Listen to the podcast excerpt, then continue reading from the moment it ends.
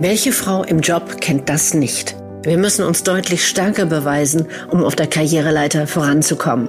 Deshalb sind so wenige Frauen ganz oben. Zu der großen Frage, wie Karriere in Schwung kommt und endlich Spaß machen kann, spreche ich mit großartigen Frauen über Strategien und praktische Tipps für deinen Weg nach oben.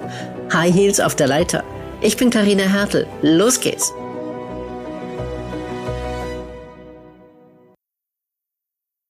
Mein heutiger Gast ist Annette Wippermann. Eine Frau mit sehr breit gefächerter Lebenserfahrung. Weniger vom Alter her, sondern vor allem, weil sie so verschiedene Stationen im Leben hatte, bis jetzt, wie es die meisten Menschen in zwei oder drei Leben nicht zusammenbringen. Zwei abgeschlossene Studiengänge plus drei Semester Jura. Drei Jahre in Afrika, zwei Jahre in Paris. Sie spricht drei, bald vier Sprachen fließend. Sie war Geschäftsführerin. Sie hat eine soziale Organisation gegründet. Sie hat ihre Führungsrolle aufgegeben wegen ihres Kindes. Sie hat mit 40 plus noch eine weitere Ausbildung durchgezogen. Sie hat in Teilzeit gearbeitet. Sie hat sich ein Sabbatjahr genommen in Marokko. Sie ist heute Leiterin einer Fachreferentenabteilung in einer großen sozialen Organisation. Sie steht als Referentin für Grundsatzfragen rund um den Arbeitsmarkt im öffentlichen Rampenlicht. Sie hat zwei wundervolle Töchter großgezogen, diskutiert für ihr Leben gern mit Freunden in aller Welt, reist gerne und weit. Und und vielleicht habe ich sie genau deswegen eingeladen. Sie liebt Schuhe über alles. Herzlich willkommen im Hier und Heute, liebe Annette, du leidenschaftliche Kriegerin für mehr Gerechtigkeit. Hallo, Karina. Ja, schön, dass du da bist. Und ähm, lass uns gleich bei den Schulen bleiben. Ähm, eine nicht ganz ernst gemeinte Frage, aber manchmal führt sie zu ganz witzigen Geschichten. Ähm, wenn deine Lieblingsschuhe, wahrscheinlich Business-Schuhe, wenn die eine Geschichte erzählen könnten, was von welchem besonderen Erlebnis würden Sie uns berichten? Ja, das ist wirklich eine besondere Frage und ähm, ich müsste da ausholen, und zwar, das ist ja. jetzt schon fast 30 Jahre her, aber ich hatte so ein paar Pumps, die habe ich unheimlich gerne getragen, hellbraunes Wildleder-Pumps. Und ähm, die waren auch bequem, die konnte ich auch im Job acht Stunden gut tragen und so weiter. Und da war ich zu einem Termin, ich glaube, bei der Stadt Frankfurt ähm, und bin hingeradelt mit dem Fahrrad von, vom Büro, das war nicht weit, und kam auf dem Rückweg in so einen Regenschauer. Ich war von oben bis unten klitschnass und das Wasser lief in diese Pumps rein. Ich stand im Wasser und diese Schuhe konnte ich danach wegwerfen. Oh, und das tat mir so leid, weil ich die, also weil ich die wirklich unheimlich geliebt habe, aber ja, das war's dann gewesen. Dieser Regenschauer hat sie gekostet und ich bin dann klitschnass da im Büro angekommen und habe gedacht, also es hat jetzt auch keinen Sinn. Ich hätte, ich hätte mich unterstellen. Ich habe dann auch überlegt, ich hätte mich unterstellen oder ich hätte sonst was tun sollen. Aber es sah so aus, als würde es einen Dauerregen geben und naja, so war die Geschichte und da habe ich sozusagen meine Lieblingsschuhe verloren. Aber, Aber erst nach dem Termin. Ja, nach dem Termin. Ich bin nicht klitschnass im Termin erschienen, sondern von dem Termin zurückgekommen. Ja, also genau. haben Sie in dem Termin noch Ihren Dienst tun können, deine Lieblingspumps. Genau, das haben Sie noch. Ja. ja. Oh, schade, aber trotzdem eine schöne Geschichte. Ja, aber Schuhe sind eine Leidenschaft von mir immer gewesen. Jetzt kann ich sie leider nicht mehr so tragen, weil meine Füße nicht mehr so mitmachen. Aber ich habe mir Unmassen Schuhe gekauft, wirklich. Also es war, was andere Leute für, ich weiß nicht, für Schmuck oder für Kleidung ausgeben. Für mich waren Schuhe immer so. Das war so mein Highlight, immer mal wieder ein paar schöne Schuhe zu haben. Ich finde, die, die heben einen ja auch, ne? Die also ganz recht, so ein bisschen höhere Absätze muss ja nicht gleich Stiletto sein, aber ähm, man ist dann irgendwie ein Stück erhaben klingt jetzt arrogant, aber man, man ist ein klitzekleines bisschen eine andere, die sich, die einem da aus dem Spiegel entgegenschaut. Dann ja. ist mir auch immer so gegangen. Schön, sehr schön. Ähm, kommen wir zurück zur Kämpferin und der Gerechtigkeit. Also du bist ja im sozialen Bereich die meiste Zeit oder die ganze Zeit deines, deines beruflichen Lebens tätig gewesen, ähm, hast viel kämpfen dürfen und kämpfen müssen für mehr Gerechtigkeit und dir fällt das Diskutieren leicht.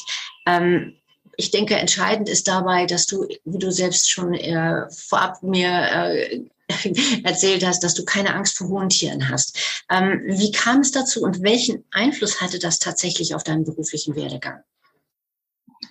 Ja, da muss ich kurz auch wieder zurückgreifen. Also ich bin aufgewachsen in einem klassischen bildungsbürgerlichen Haushalt.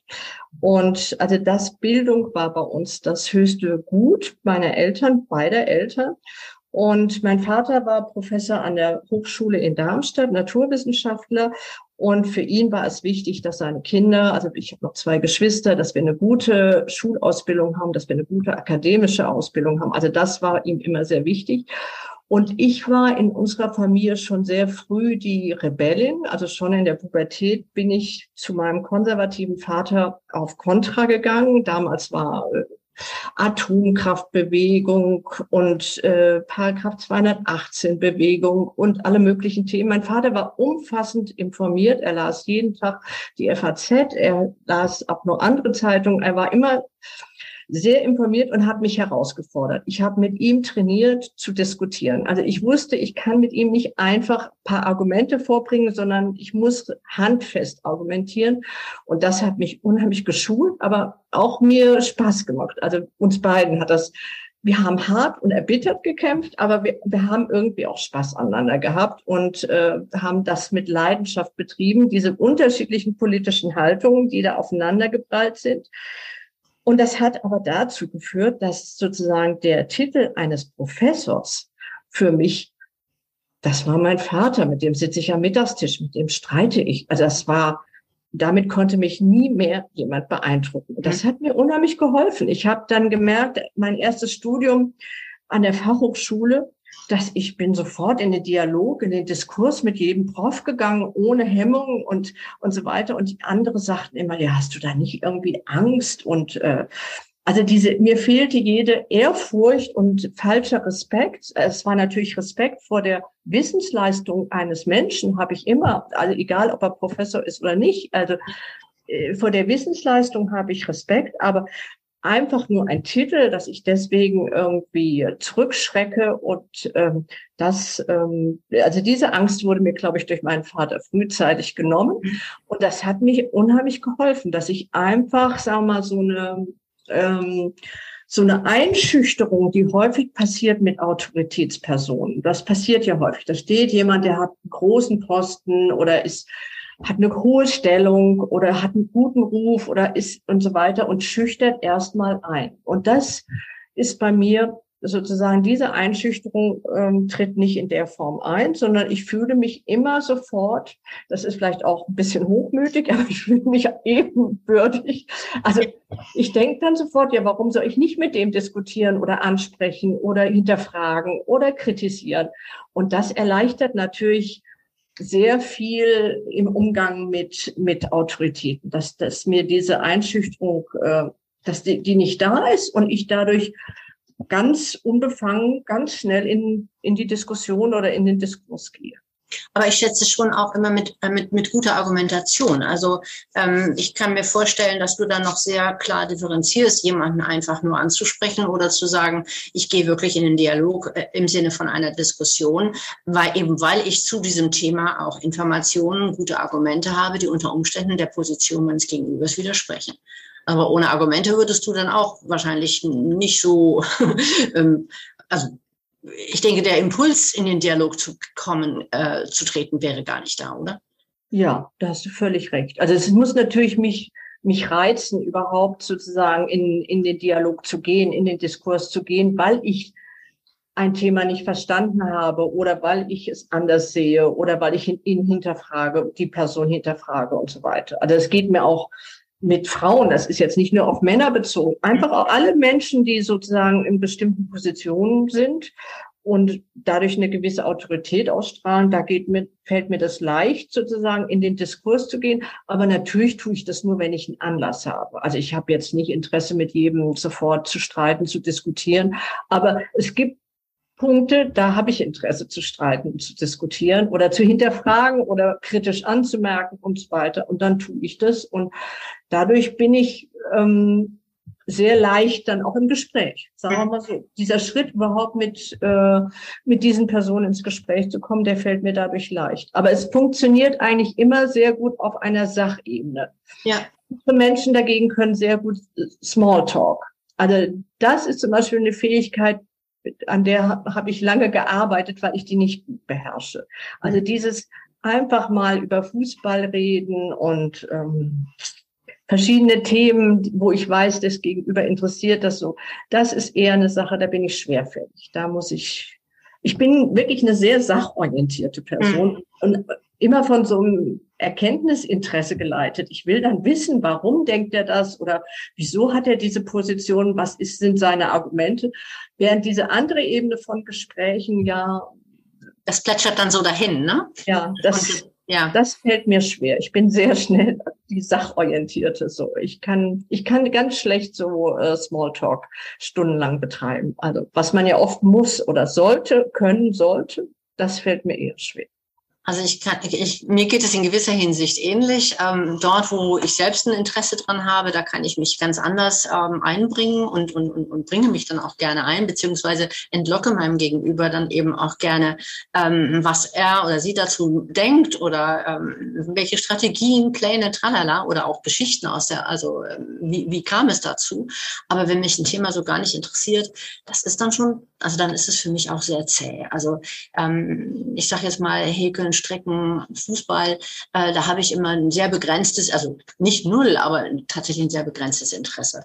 Ähm, und, und ich finde es auch äh, wenn man nicht, nicht ähm, mit großer Leidenschaft dabei ist bei jetzt solchen Themen, wie ich sie eben genannt habe, dann ist es, also finde ich das in vieler Hinsicht auch ziemlich banal. Also will ich jetzt auch für uns hier nicht unnötig viel Zeit verschwenden.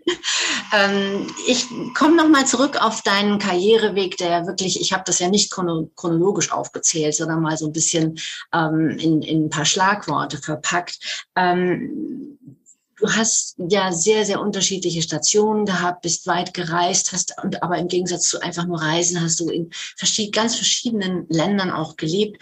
Ähm, hast du trotzdem, wenn du auf deine Karriere aus heutiger Sicht zurückschaust, ein Schlüsselerlebnis oder gab es einen ganz besonders glücklichen Zufall, der deine berufliche Entwicklung beeinflusst hat?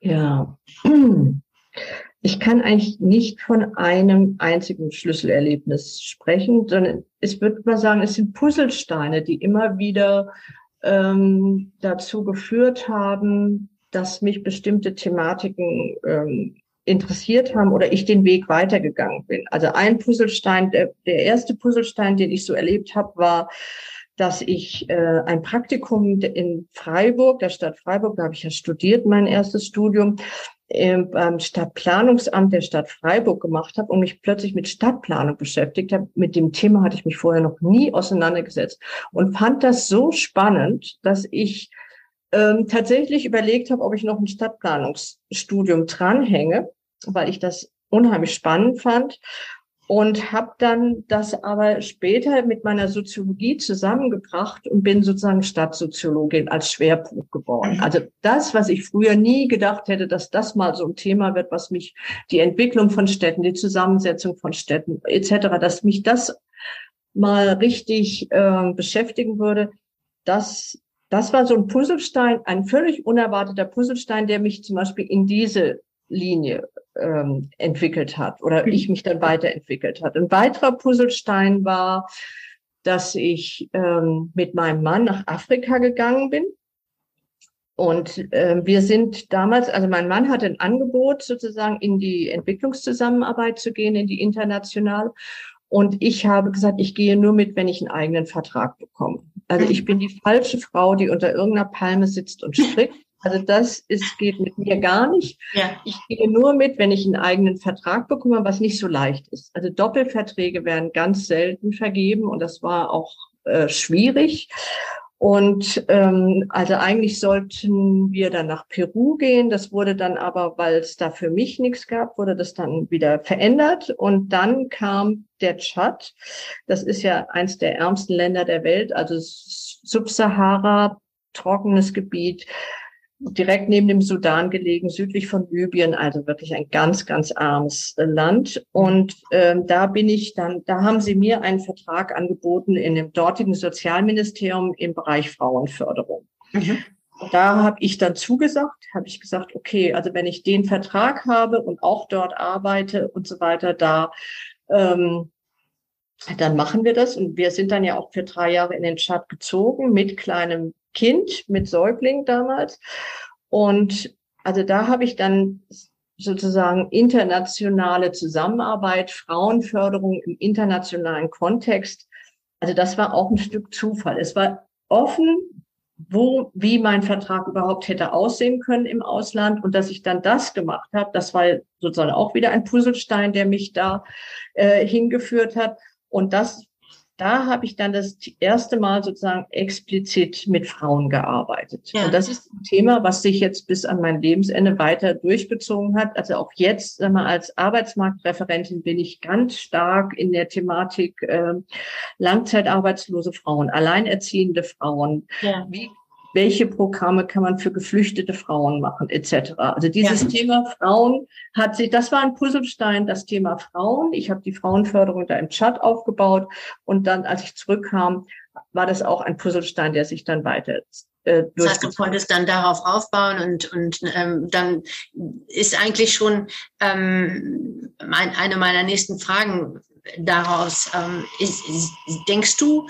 wenn du vergleichst, wie die Frauen, mit denen du im Chat gearbeitet hast, wenn sich denen Chancen zum Beispiel durch sein Programm geboten hat, ähm, sind die besser mit solchen Chancen, mit solchen Angeboten umgegangen, als Frauen das in unserer, ich sage jetzt mal, Wohlstandsgesellschaft tun. Also Wohlstandsgesellschaft wirklich in Gänsefüßchen, weil es ja für Langzeitarbeitslose und auch für alleinerziehende Mütter nicht unbedingt immer nach Wohlstand aussieht, wie es, wie, wie es dann hier äh, abläuft. Aber im Vergleich zu einem Bürgerkriegsland äh, wie dem Tschad ist es ja schon, denke ich, ein großer Unterschied. Gibt es da eben in dieser Chancen ergreifen, Mentalität Unterschiede? Ähm, ja, die gibt's schon. Und ich glaube, das können wir uns gar nicht vorstellen. Es gibt ja so einen Kinofilm, der zeigt das ganz gut auf. Da geht's um Schulwege von Kindern. Und da wird so gezeigt, welche Schulwege Kinder des globalen Südens hin, hinlegen, um zur Schule zu kommen. Zum Teil über Flüsse und Brücken und Felsen und Klettern und so weiter. Und das zeigt auf, die wollen lernen, also die wollen an Bildung teilhaben und nehmen dafür ganz viel auf sich. Und ähnlich kann man das auch von den Frauen behaupten.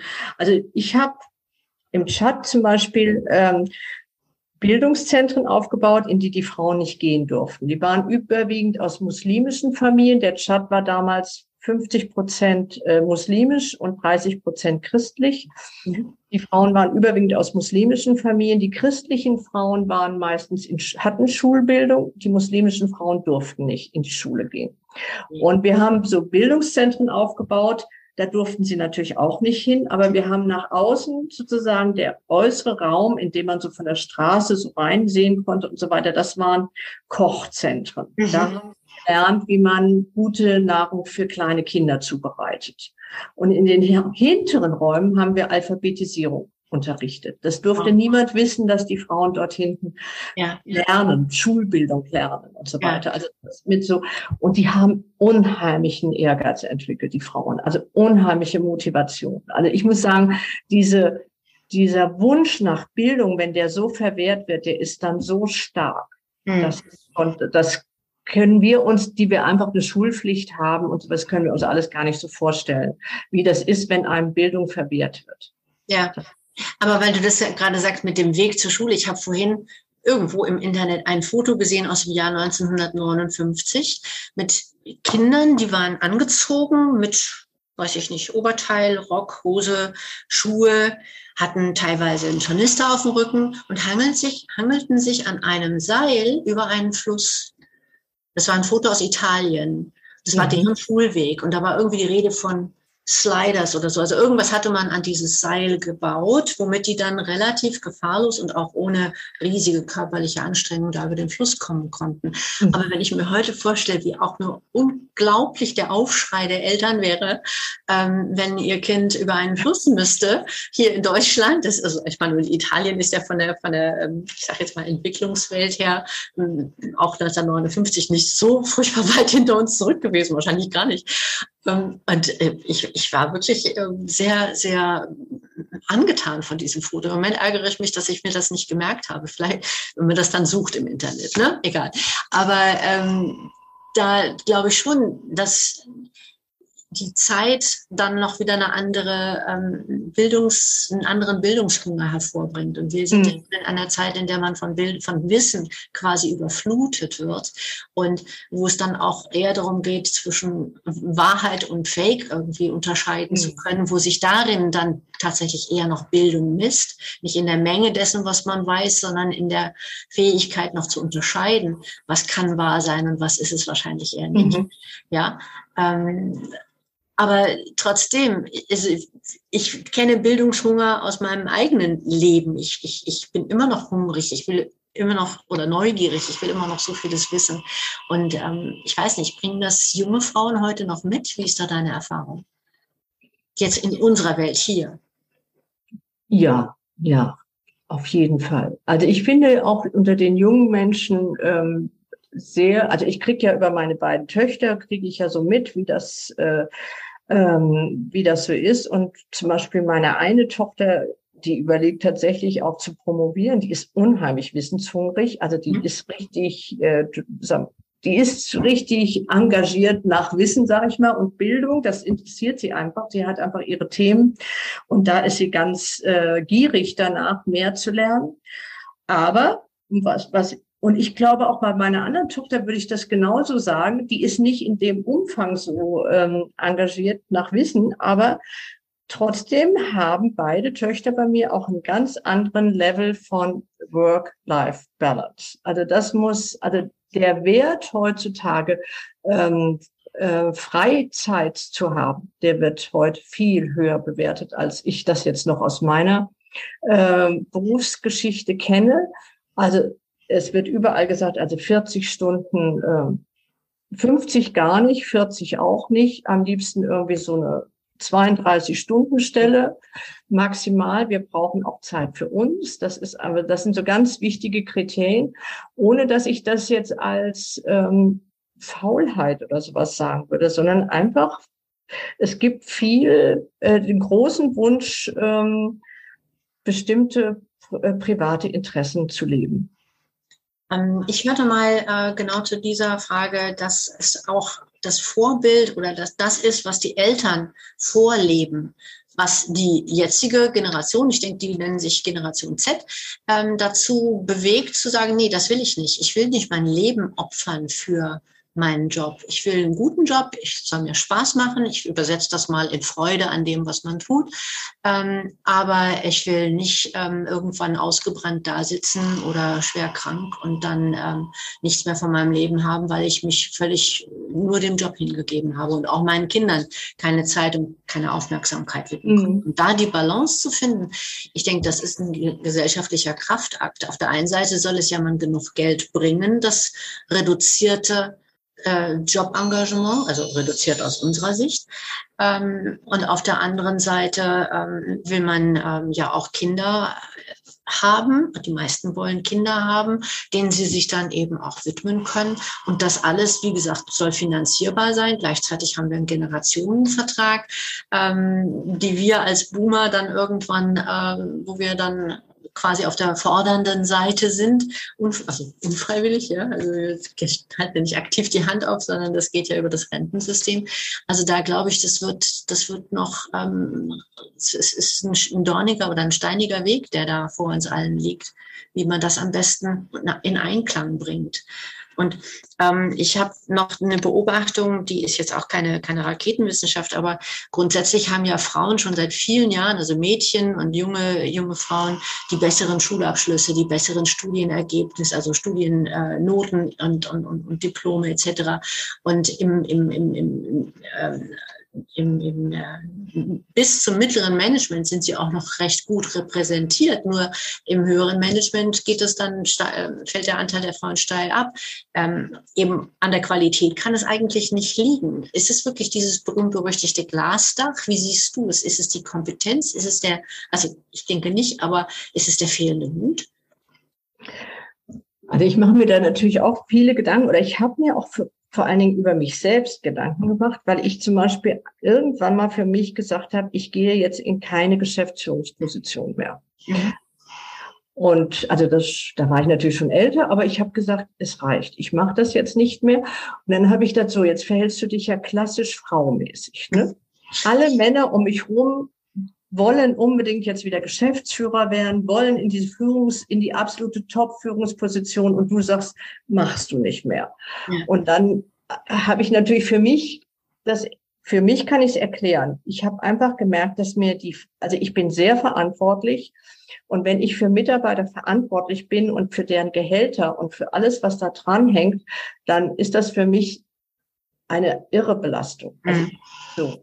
Und mir fehlt. Emotionale Belastung meinst du? Ne? Emotionale ja. Belastung. Ich glaube manchmal, mir fehlt die professionelle Distanz, um so einen Job zu machen. Um zu sagen, ja, wird schon irgendwie gehen, wird schon kommen und so weiter. Also ich, ich eine Geschichte. Ich hatte einen Geschäftsführer, der hat einer unserer Hauptkunden gekündigt. Und dann sagte, habe ich zu dem Geschäftsführer gesagt, wir müssen irgendwie eine Krisensitzung machen, das, was wir da jetzt machen. Wir müssen überlegen, ob wir da auf den zugehen, auch mal mit dem Kunden sprechen und so weiter und so fort. Und dann sagte er, nee, ich habe keine Zeit, ich will nach Hause Holz hacken. stand ich, da stand ich davor und dachte, also irgendwie können andere Menschen mit so einer Thematik anders umgehen als du. Also ich war, ich war ganz gefangen von der Problematik und dachte, boah, dieser große Kunde und wir müssen was tun. Und er hat das zur Kenntnis genommen, hat gesagt, keine Zeit, ich will noch Holz hacken. Und das, das meine ich mit so ein Stück weit professionelle Distanz. Ich ja. bin dann, ich bin dann, und ich kann mir vorstellen, dass es dass das vielleicht tatsächlich ein Thema bei einigen Frauen ist, dass sie, was vielleicht mit fehlendem Mut oder fehlendem Courage bezeichnet wird, ja. aber es ist, also wenn man tatsächlich, sagen wir, verantwortungsvoll so eine Führungsposition hat und fühlt sich da auch über die Finanzierung und so weiter sehr verantwortlich, dann ist es, kann es auch extrem belastend sein. Und ja. wenn man da nicht so die Puffer innerlich hat, das so abzuschirmen von sich, dann ist es wirklich emotional auch sehr anstrengend. Und mir tut es immer so leid, weil ich ja gerne möchte, dass ich Frauen nach vorne schiebe und mhm. in, genau in diese mhm. Positionen. Aber ich denke dann, ein Stück weit habe ich selbst auch kapituliert vor genau diesen, vor genau dieser großen Anforderung. Ähm, was du damit ansprichst, ist ja auch die Art und Weise, wie man seine Psyche, also wie man, wie man quasi auf sich selbst Acht gibt im hm. Berufsleben. Also das eine ist, dass man nicht ähm, rein, rein, rein körperlich sich zu sehr verausgabt. Also nichts gegen, also ich, ich bin ein absoluter Freund von totaler Leistungsbereitschaft, aber man muss eben wissen, dass der Körper einem da Grenzen setzt und das in irgendeiner Art und Weise auch, auch ähm, berücksichtigen. Nicht unbedingt jeden Tag und das ist auch nicht 8 to 5 oder 9 to 5, was ich damit meine, sondern einfach nur, dass man auf sich Acht gibt. Ich sage immer, meine Mutter ist nicht mehr da, die kann sich nicht mehr darum kümmern, dass das Kind sich nicht überfordert, ja. Und ähm, das andere ist eben auch dasselbe auch im, im, psychischen Bereich. Und ich glaube, dass es gut wäre, wenn man ähm, Techniken lernen würde, vielleicht sogar Teil des, des, des, der, der klassischen Ausbildung, auch in den Schulen, wie man mit Stress besser umgeht. Und Stress meine ich jetzt alle Arten von Belastungen. Ich meine, die Gratwanderung zwischen, ich übernehme die Verantwortung, stehe dafür gerade und ich lasse mir das in die Kniekehlen fahren, so von wegen, dass es mich bei, beinahe oder sogar wirklich umhaut, wenn da was schief geht. Das ist ein schmaler Grad, aber ich bin sicher, da kann man dann eine Menge ähm, mit, mit, mit ähm, mentalen Techniken tun. Also ich will jetzt ich, damit nicht sagen, dass äh, hättest du mal äh, ein bisschen Yoga gemacht, dann hättest du diese, diese Aufgabe übernommen. Das soll das nicht heißen, sondern einfach nur, dass wir ähm, gut, gut beraten sind, denke ich, wenn wir immer auch ähm, diese, diese Verantwortung für uns sehen. Und so wie du dann die Verantwortung für dich übernommen hast, hast du gesagt, dass ich, ich, das tut mir nicht gut, wenn ich das jetzt nochmal wieder mache. Das überfordert mich dann mental oder psychisch, ähm, dass man da eben auch während der ähm, überhaupt im Berufsleben darauf achtet, wie, wie gehe ich damit um, was macht das mit mir? Ähm, und was kann ich tun, damit ich da stabiler bin, damit ich mich vielleicht ein Stück weit schützen kann vor Dingen, womit ich mir selber quasi ein Bein stelle. Ja, da gebe ich dir, da gebe ich dir völlig recht. Ich glaube, das ist ein ganz wichtiger Faktor, parallel zu schauen, wie kann ich, ähm, wie kann ich meine beruflichen Positionen so leben, dass es mir dabei auch gut geht, dass ich dabei stabil bleibe. Und, ja. und da darauf zu achten, wirklich ähm, das so in, ja, da auch eine Balance zu finden. Ich, ich, denke, das steckt vielleicht hinter dem Ansatz der Generation Z. Ich nehme jetzt mal deine beiden Töchter, die ich nicht kenne, nicht persönlich kenne, als Beispiel, dass sie sagen, nee, ich will nicht so viel arbeiten. Aber meine, meine eigene Erfahrung ist, es geht nicht unbedingt um die Stunden, es geht um die Intensität und es geht um das, was, was das mit einem macht, wie sehr man da, da, da, da dran hängt. Ähm, ich habe ja ganz viel Vertriebserfahrung. Bei mir hängt, hängt immer so das halbe Herz an dem einen oder anderen Projekt. Und wenn das dann mal nichts wird, dann bin ich erst erstmal für kurz oder ein bisschen länger ein bisschen am Boden zerstört, ja, weil irgendwie da steckt so, steckt so viel Herzblut dann drin und das wird dann irgendwie nicht das kommt dann nicht zum Leben, ja. Ich denke, du kennst das auch mit, vielleicht sind bei dir auch nicht alle Projekte gleich in, ins Fliegen gekommen. Ähm, und, und damit, mit solch einer Art von, äh, von vergebener Liebes, Liebesmüh oder äh, Rückschlägen allgemein besser umgehen zu können und eben auch sich abgrenzen zu können zwischen, das ist mein berufliches Ich und das ist mein inneres Ich. Ich denke, da ähm, vielleicht ist das der eigentliche Kern dieser Frage nach etwas weniger Arbeitszeit. Ja, ja kann gut sein, dass das wirklich auch ein, also dass dadurch auch ein Schutzmechanismus für sich selbst aufgebaut wird, indem man sagt, ich bin nicht bereit, sozusagen mich völlig ähm, da zu verausgaben. Ja. Ich, ich gucke auch nach mir. Spannend, sehr spannend. Ähm, wenn du selbst jetzt was äh, so ganz konkret ändern könntest, nach dem Motto, ob du jetzt dich in eine Kanzlerrolle denkst oder ähm, in eine Gesetzgeber, in der pauschale Gesetzgeberrolle, gäbe es irgendeinen Hebel, von dem du denkst, das wäre es, damit könnten wir jetzt ähm, das Thema mehr Frauen in der Führungsposition, in den Führungspositionen ähm, ändern, also da, da mehr was für, dafür mehr tun? Also also in den Top-Führungspositionen, da würde ich wirklich sagen, wir brauchen durch, also ich habe jetzt paar Mal Erfahrung mit Quote gemacht mhm. und habe gemerkt, das wirkt. Also ich war völlig geplättet, wie das wirkt. Mhm. Und, ähm, in verschiedenen Gremien ähm, vom Rundfunkrat und so weiter. Also da wird, wird jetzt quotiert. Ja. So. Und das, das hat unheimliche Effekte jetzt gehabt. Und seitdem bin ich, also seitdem ich die jetzt mal so richtig praktisch erlebt habe, die ja. Quote, bin ich eine große Anhängerin der Quote geworden und würde wirklich sagen, Aufsichtsräte müssen quotiert werden. Geschäftsführungen, Vorstandssitzungen, Vorstandsmitglieder müssen quotiert werden. Man muss wirklich gezielt fördern, gezielt fördern. Mhm. Das, das wäre, also wenn man da juristisch sozusagen mal solche, solche Schienen legen würde, ich glaube, das wirkt. Also diesen also diesen Weg verstärken. Ähm, ich selbst habe eine Frau, ich kenne eine eine eine Managerin, äh, die sagte, ähm, ich bin, ich finde Quotenfrau auch blöd, aber ich bin lieber eine Quotenfrau, die an an einem Hebel sitzt, wo sie was bewegen kann, als eine Nicht-Quotenfrau, die nicht in so einer Position ist und demzufolge nichts bewegen kann.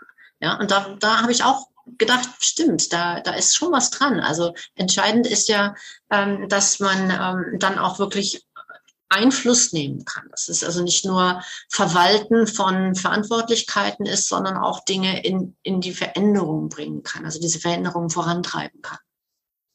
Ja, und Vorbild auch sein kann. Also das, das ist mir, als ich in Frankreich gelebt habe, so aufgefallen. Da waren in den Nachrichten, es waren immer Frauen. Ich war ganz platt. Die Chefin ja. von Wasser, Wasserprobleme, dann wird die Direktorin des Wasserwerks eine Frau. Dann wird die Direktorin da eine Frau. Ja. Also die haben eine ganz andere Selbstverständlichkeit. Und ich denke, das macht für Frauen ganz viel aus, wenn man allein in der Öffentlichkeit oder so, da war es halt über die Nachrichten, wenn man Frauen in den Positionen Absolut. erlebt. Absolut. Und, und hier, also wir hatten jetzt gerade den hessischen Gasgipfel. Ja. Und da gucke ich mir das Bild in der FAZ an. Ich wusste, da, da tagt der, unser hessischer Ministerpräsident rein mit allen wichtigen äh, Energieversorgern, mit allen Wohlfahrtsverbänden, mit allen Gewerkschaften, Arbeitgeber und so weiter. Alle sitzen da um einen runden Tisch. Ich habe aus dem Ausschnitt gesehen 29 Männer, eine Frau. Das war der Ausschnitt von diesem Tisch. Ja. Der war noch größer, der Tisch. Ne? Ja. Das darf doch nicht. Das sind die Bilder, die wir haben. Ja, und das ist so, also ich finde es einfach traurig. Also ich ich denke so, ähm, wir sind im Jahr 2022 und es ist immer noch so eine traurige Situation. Und ähm, das ist der Auslöser für mich gewesen, diesen, diesen Podcast zu starten, ja. Und weil es gibt ganz viele, ganz tolle Frauen und ähm, es sind einfach viel zu wenige, die dann auch ähm, als Vorbilder wirklich sichtbar sind. Also wir brauchen, da gebe ich dir 100 Prozent recht, wir brauchen mehr Vorbilder. Das heißt, insgesamt müssen es mehr sein und auch in Familienunternehmen, dass die Frauen in die, in die Führungsposition kommen. Also ähm, ja, bevor ich da jetzt in einen Vortrag aushalte, wir kommen allmählich zum Schluss von unserem Interview. Ähm, ich wollte dich noch, noch fragen, ähm, wie, also diese ganzen, diese ganzen Stationen, dein gesamter Lebensweg ist ja ein, eine, eine Aneinanderreihung von, von sehr unterschiedlichen Herausforderungen. Wie hast du das für dich körperlich bewältigt? Ich meine, ob das jetzt ähm, das Thema Stressbewältigung hatten wir eben schon angerissen, aber auch wenn man zum Beispiel im Chat lebt mit einem drei, also drei Jahre lang mit einem ganz kleinen Kind, ja, da muss man ja auch mal ganz anders über Ernährung und so weiter nachdenken. Wie, wie, wie hast du das alles gestemmt? Da gibt es kein Geheimrezept. Ich hab, ich bin immer so, ich bin eigentlich von von Natur aus eher, sagen wir, optimistisch und lösungsorientiert mhm. und äh, ähm, ich kann dir da kein Rezept sagen. Also ich gucke nach vorne und ähm,